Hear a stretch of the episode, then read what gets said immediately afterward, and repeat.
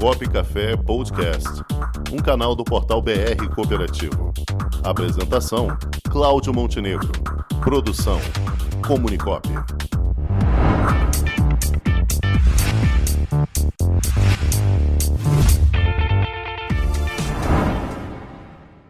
E quem vai falar conosco hoje é o presidente do Instituto Unicred do Rio Grande do Sul, Paulo Barcelos.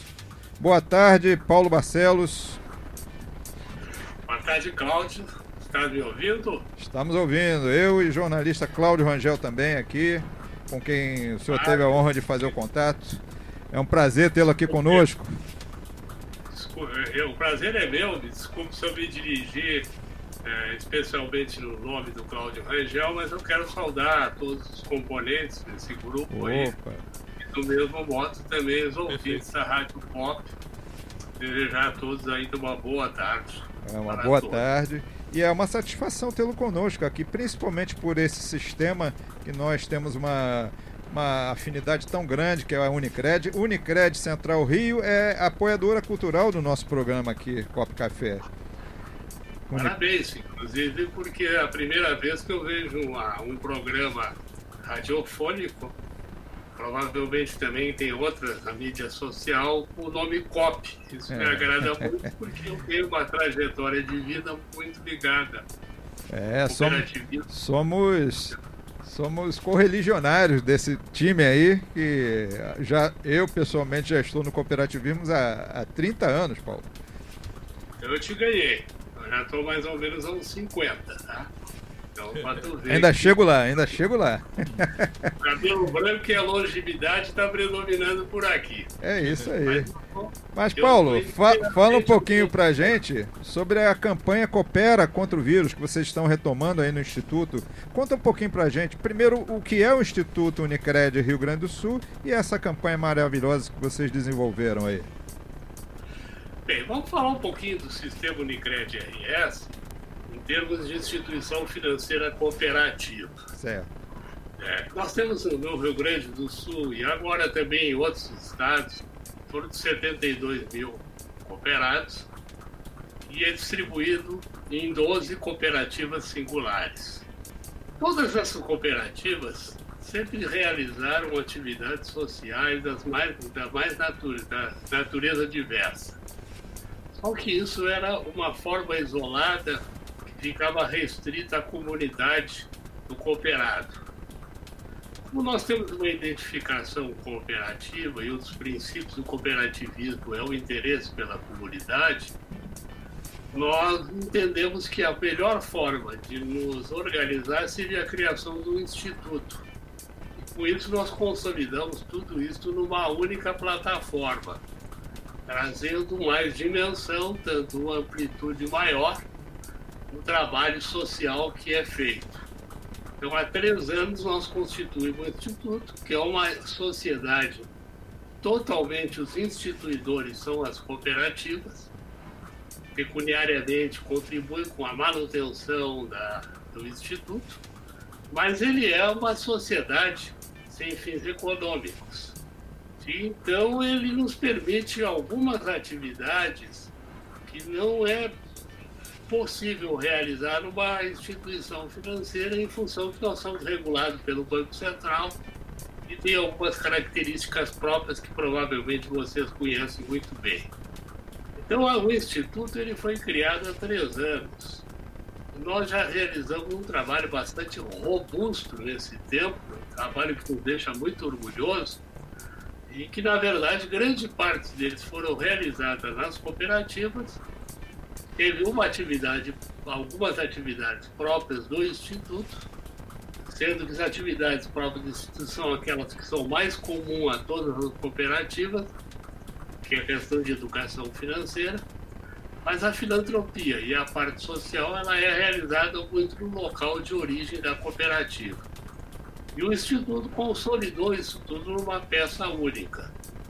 Nós já produzimos relatório de gestão, material bastante robusto, e com isso nós conseguimos, nos últimos tempos, habilitar a condição de OCIP. E já em função do trabalho apresentado e, e também o desempenho dos nossos colaboradores, nós conseguimos chegar a essa condição que vai nos permitir agora uma alavancagem muito maior.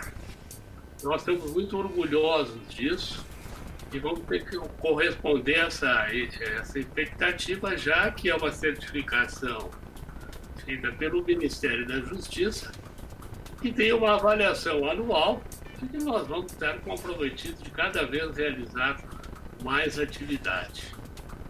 Em síntese, seria isso. Eu teria muita coisa para falar, Cláudio, mas eu gostaria muito que vocês orientassem o que, que vocês gostariam de saber, o que vocês entendem mais oportuno. Muito bem.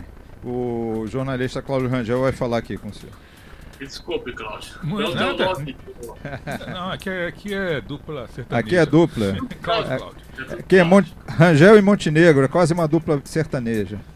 É. Doutor Paulo Abreu Barcelos, o Instituto então fez uma campanha do Coopera contra o vírus, coisa que está sempre preocupando todo mundo, e principalmente brasileiro aí no último, nos últimos é, 13, 14 meses. E arrecadou 385 mil reais de doações né, e foram doados para hospitais. Conta um pouquinho como é que foi essa campanha e quem foi beneficiado.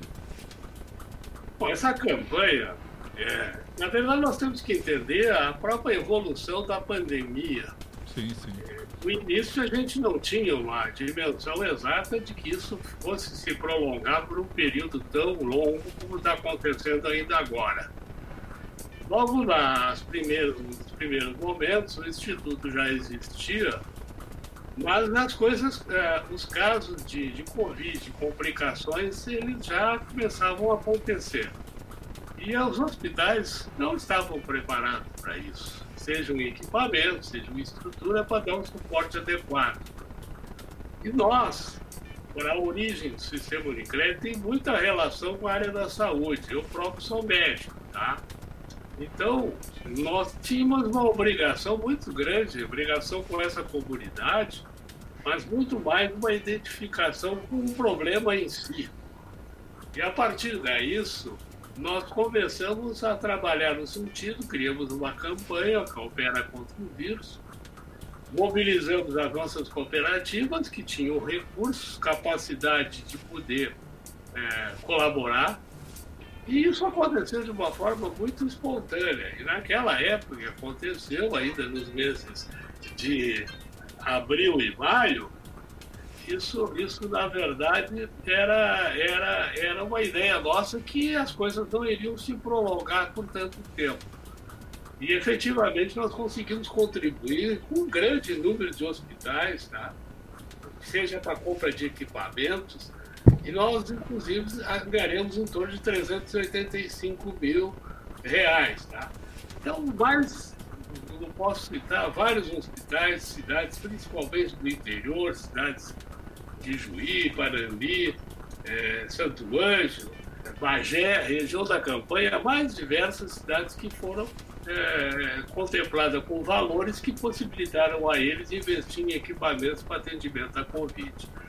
Outras ações também foram feitas, tá, com distribuição de máscara para proteção, como também é, não se deixou de fazer alguma coisa assistencial em termos de doação de cestas para a população carente que, na verdade, havia essa necessidade.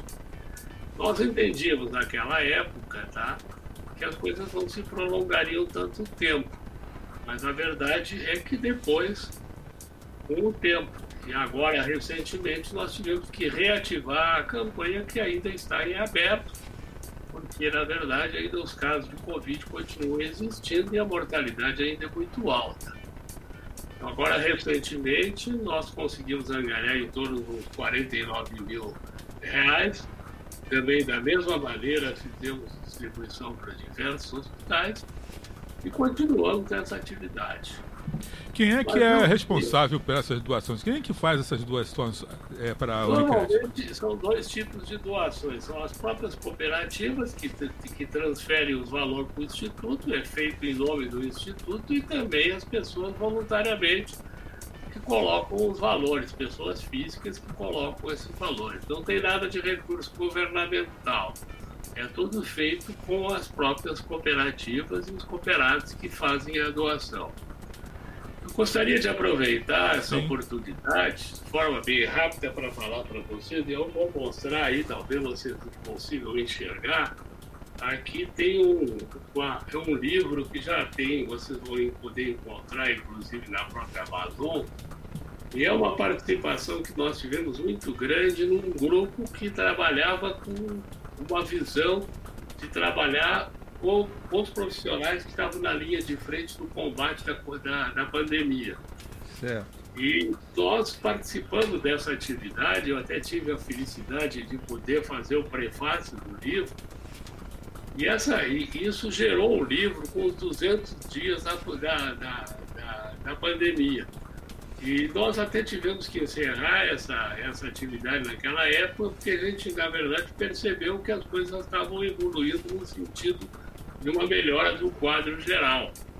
Mas, infelizmente, hoje já se passam em torno de perto de 400 dias e a coisa continua bastante séria. Muito bem. Doutor Paulo, qual é o nome do livro? É Brothers in Arms, é isso? é Rosiane, Diário de uma Pandemia. Depois Perfeito. eu peço para o pessoal ler, mandar e eu até posso, até posso depois ceder um livro para você. Ah, ótimo. E eu faço isso por intermédio da nossa assessoria de imprensa. Agradecemos muito se eu puder fazer isso, que a gente vai publicar em nossos canais de, como de divulgação do cooperativismo. E se o senhor puder mandar um a mais, a gente faz um sorteio aqui para o nosso público do programa Cop Café também fica tranquilo, pode deixar. Inclusive, ele tem um aspecto muito interessante, porque na verdade tu queres procurar o que aconteceu no dia tal, e ela mais ou menos faz uma descrição na data que tu procurares, porque ela faz uma descrição diária da pandemia. Isso aqui, na verdade, ela fala um pouco do cenário internacional e nacional, mas ela tem um foco maior na nossa região. Viu? Então, vocês entendam, mas ela é uma referência internacional quando se trata da região sul do país. Ah, perfeito. E o compromisso, compromisso está feito. É, pode demorar alguns dias, porque eu mandei comprar esses exemplares, alguns exemplares, e ainda não recebi. E esse aqui eu tenho autografado também pelo líder do trabalho. Eu vou demorar, mas a promessa está feita, vai chegar à mão de vocês. Tá certo, doutor Paulo Barcelos, presidente do Instituto Unicred RS. Agradecemos sua importante participação aqui no nosso programa Copo Café, já reforçando o convite para voltar aqui novamente. Tá bom? Eu me sinto muito feliz porque eu gostaria de aproveitar, até porque, na verdade, eu entendo que as cooperativas constroem um mundo muito melhor.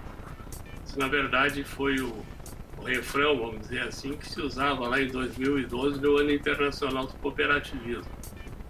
Então, eu fico muito feliz de ver que tem uma rádio, uma, um programa COP, e, e eu estou inteiramente à disposição, tá? Então tá e, bom. Quando me falasse no início, eu, eu tenho eu tenho uma certa familiaridade, uma proximidade muito grande com a Unicred aí no Rio, com o Dr. José Maria em Sim. especial. E eu fui o presidente anterior da Unicred do Brasil, antes do Dr. José Maria. Você acompanha a sua trajetória aí com muito cuidado também. A gente que está nesse meio há muitos anos tem acompanhado bem isso aí. E vai ser importante, o senhor está conosco aqui também no, na nossa revista BR Cooperativo, que nós fazemos. Hoje à noite, inclusive, estamos subindo com uma nova edição da revista. E o nosso portal de notícias BR Cooperativo. A gente fala do cooperativismo do Brasil inteiro. Inclusive está com essa notícia. Inclusive a notícia. O Instituto Unicred RS está lá. Ah, que bom. Eu tá só bom? não entendi como é que eu tenho acesso. Nossa pessoa da assessoria tem essa. Tem, ah, muito fácil. É só, é só acessar é brcooperativo.com.br. O senhor já, já cai dentro lá das notícias do cooperativismo. brcooperativo.com.br. Tá bom? Eu que agradeço a oportunidade, um sucesso para vocês, tá? E sempre à disposição. Muito obrigado, doutor Paulo, e até a próxima. Um abraço, abraço. saudações cooperativistas. Igualmente para vocês. Forte abraço cooperativo. Muito bem. Com o esporte aprendi que cooperar é a grande sacada e que as maiores vitórias vêm quando a gente se une. No cooperativismo também é assim. Mais do que um modelo de negócio, o COP é um jeito diferente de empreender e está espalhado por toda parte Do campo à cidade, nos produtos e serviços, facilitando a nossa vida e gerando renda para muita gente. O Guga Kirten e quase 15 milhões de brasileiros já são COP. Vencer você também. Tudo ao seu redor já é. Somos.cop.br